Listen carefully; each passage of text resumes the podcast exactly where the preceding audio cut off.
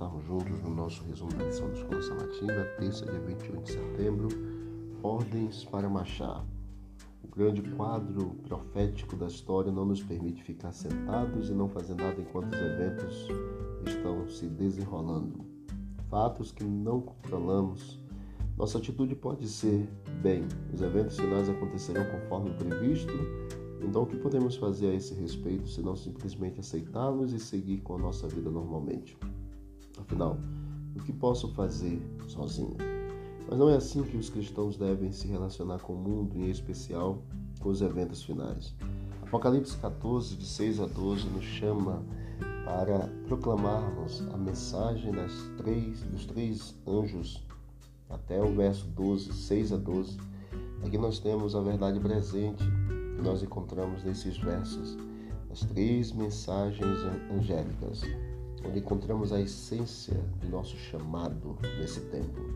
O texto começa com o Evangelho Eterno, a notícia da morte e da ressurreição de Cristo, sobre a qual está a esperança de nossa salvação. Há também a mensagem que é chegada a hora do juízo, no versículo 7, um marco que aponta para o fim dos tempos. Em seguida, ao chamado para adorar aquele que fez o céu, a terra, o mar e as fontes das águas. Em contraste com, terrível, com a terrível advertência sobre os que permanecendo em Babilônia adoram a besta e a sua imagem, nós temos o chamado para adorarmos aquele que fez o céu, a terra, o mar e as fontes das águas. Finalmente, é descrito então o povo de Deus no versículo final Aqui está a perseverança dos santos, os que guardam os mandamentos de Deus e têm a fé em Jesus. O que aprendemos sobre a falta de descanso dos adoradores da besta no versículo 11 do capítulo 14?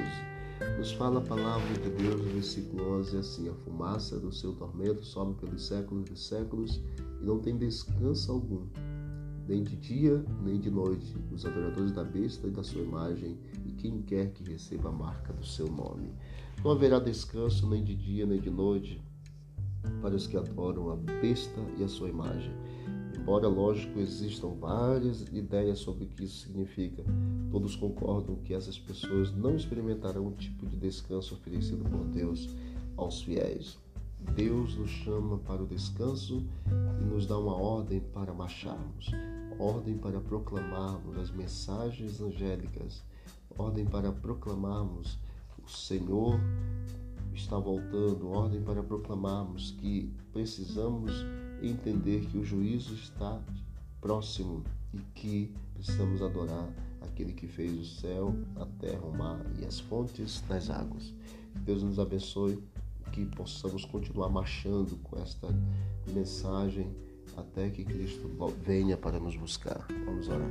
Querido Deus, obrigado, Deus eterno, nosso Senhor mais esse dia e essa oportunidade que temos de ter a lição em mãos para podermos compartilhar. Que o Senhor nos ajude, ó Deus, a proclamarmos realmente a tua mensagem a este mundo que precisa tanto ouvir a tua voz. Que a mensagem, o Evangelho eterno seja proclamado e que nós possamos ser instrumentos de salvação. Nos conceda um bom dia, em nome de Jesus. Amém. Deus abençoe, vamos que vamos para o alto e avante. Bye.